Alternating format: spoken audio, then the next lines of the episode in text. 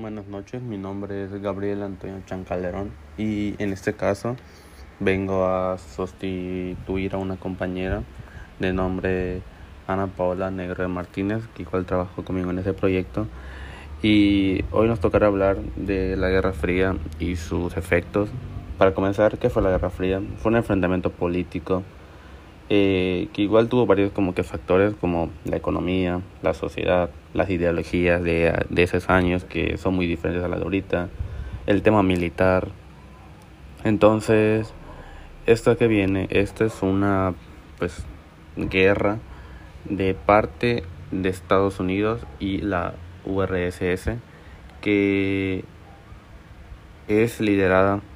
por la Unión Soviética, que ahora ya no existe. Entonces, esto que viene, eh, ese es un enfrentamiento después, dos años después de la guerra, que ese enfrentamiento comienza en 1947 y termina en dos años. Eh, fue una pelea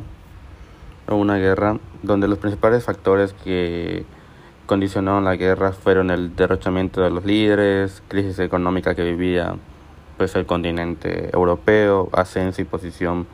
como potencias mundiales de Estados Unidos y la URSS,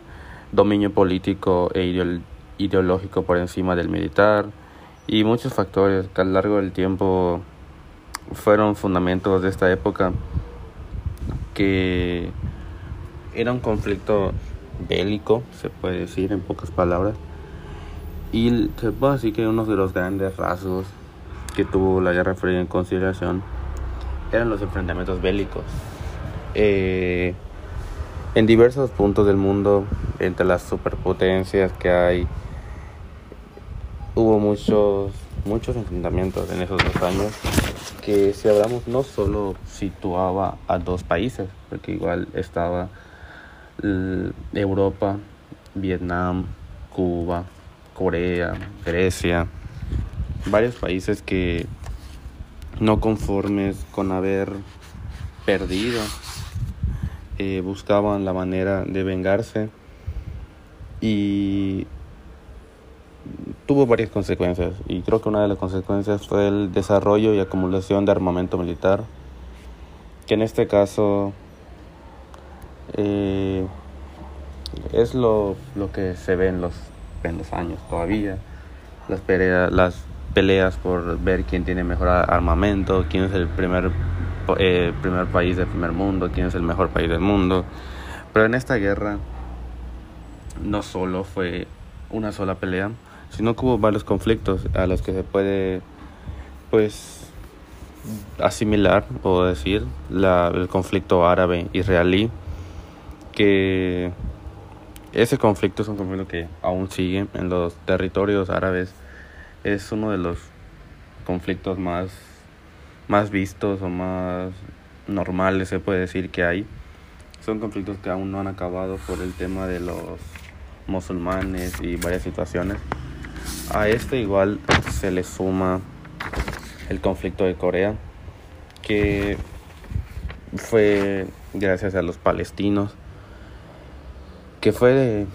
el año 1950 a 1953 después de la guerra de Corea. Entonces esto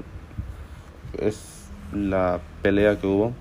o la crisis que hubo en Corea después de que los aliados de Estados Unidos dividieran la península, dejando tropas en el sur y en el norte del país para que pues no pudieran escapar. Entonces hay muchos conflictos que entran, entre ellos igual entran varias varios conflictos bélicos y uno y hablaremos de un acontecimiento bélico que ha pasado en los largos o en el tiempo. Y para mí uno de los más sorprendentes eh, o que no es muy conocido sería el acontecimiento bélico de la guerra civil finlandesa que esta comienza del 27 de enero al 15 de mayo de 1918 y me parece muy interesante porque no es una guerra que lleve muchos años, Y esta fue un tema muy, muy interesante en, en Europa, ya que era una guerra de un lado, porque de un lado estaban las fuerzas bolcheviques dirigidas por la Delegación Popular de Finlandia. Y por otro lado estaban las las fuerzas del Senado comandadas desde el otoño anterior por los conservadores. Esto eh, quería como que era la revolución del país pero igual era una pelea que ellos tenían con el ejército ruso o el imperio ruso, cuya caída repercutió en la ruptura desde la sociedad finlandesa. Los socialdemócratas y los conservadores competían por el liderazgo del nuevo, de la nueva Finlandia, porque esta eh, población o imperio era un imperio que era comandado por los rusos. Entonces este el primer este fue un imperio que al momento de independizarse por los finlandeses logran ganar la batalla a los rusos. Y el primer factor después de la guerra de, de Finlandia fue la Primera Guerra Mundial. Tanto el imperio alemán como el imperio ruso tenían interés político, económico, militar por el país nórdico, ya que era un país muy rico y muy eh, no me sale la palabra un país un país muy potenciado o un país muy potenciador principalmente. Eh, y este este conflicto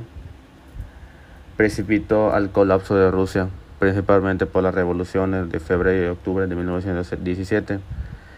este condujo a un gran vacío de poder en la autónoma de, de Finlandia y en pocas palabras la guerra civil, como su nombre lo dice, fue una pelea por el territorio finlandés que llevaban mucho tiempo siendo liderados por, por los rusos. Entonces en, ese, en el periodo de 3-4 meses se desata esta guerra y ellos, una parte de Finlandia no quería, pero la otra parte, que fuera los bolcheviques, una fuerza especial, lograron la victoria blanca. Eh, Rusia se retiró, y retiró a todas sus fuerzas de Finlandia, hegemonía alemana hasta... Y los alemanes plantaron una hegemonía hasta diciembre de 1918 y fue una profunda brecha entre los finlandeses que cerraría paulatinamente y los finlandeses por fin serían como que un país libre y ya no estarían siendo dirigidos por el imperio ruso cuya caída desató varias situaciones en Europa que poco a poco cada país fue como que quitarnos el miedo y demostrando que sí podía sobrevivir o ser líder de su propio país. Bueno, hoy hablaremos de la descolonización y esto fue producto de la Guerra Fría, que varias descolonizaciones de varias partes del mundo, como eh, fue Asia, Oceanía, África, que eran los principales países afectados. Y hoy hablaremos de una persona que, aunque para mí siento que es la persona más conocida en ese tema, hablaremos de, lo, de Nelson Mandela, una persona que fue muy importante para, para África, eh, pues fue el primer mandatario de, de piel eh, oscura que encabezó el poder ejecutivo y el primero en resaltar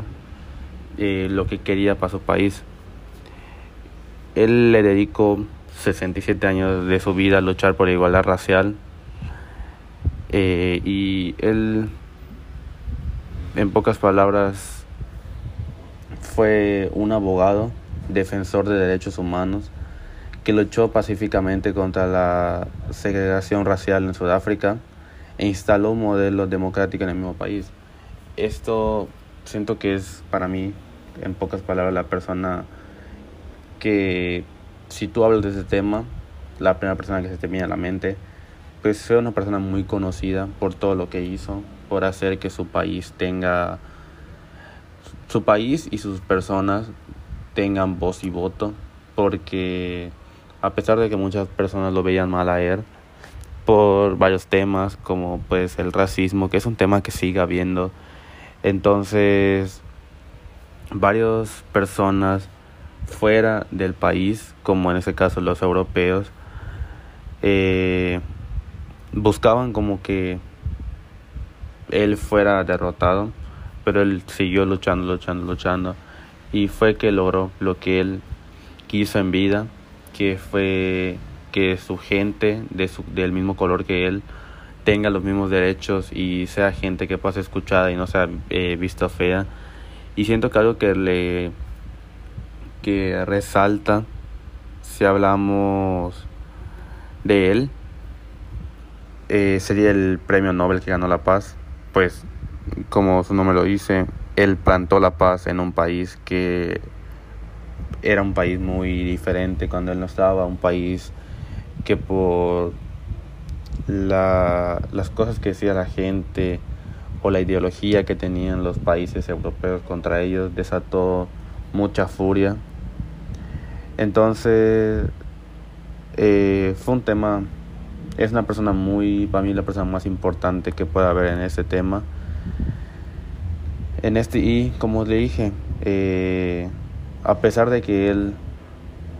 se violaban sus derechos en, su contra, eh, lo discriminaban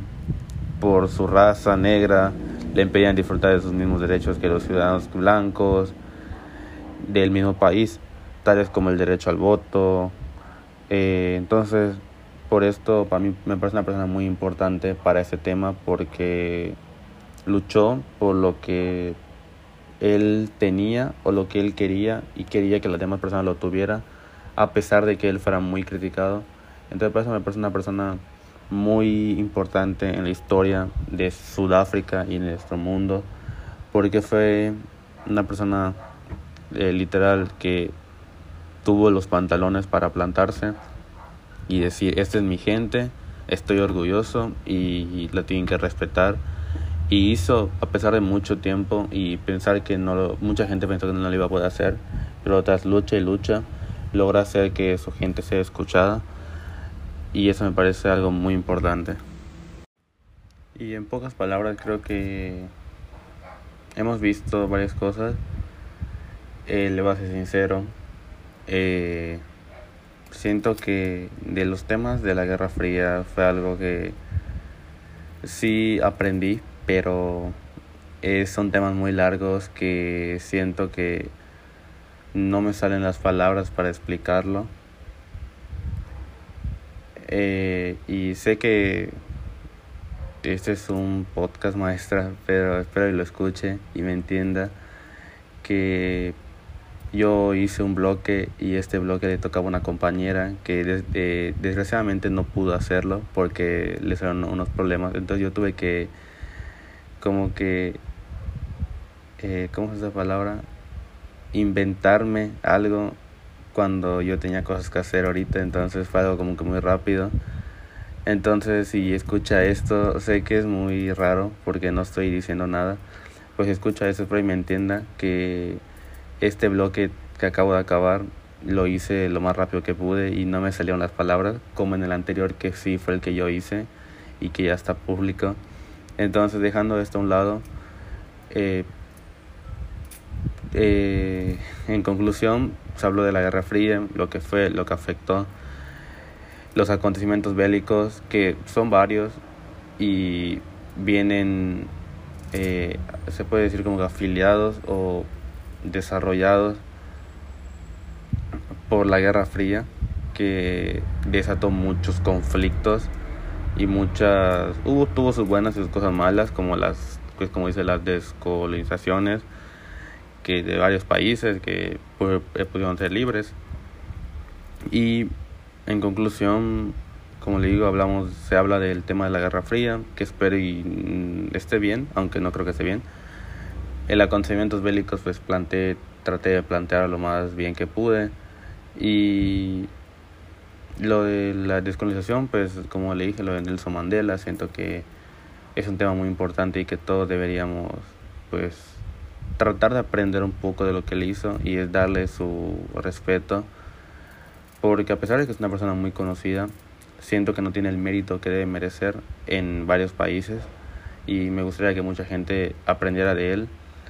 para poder hacer una mejor sociedad.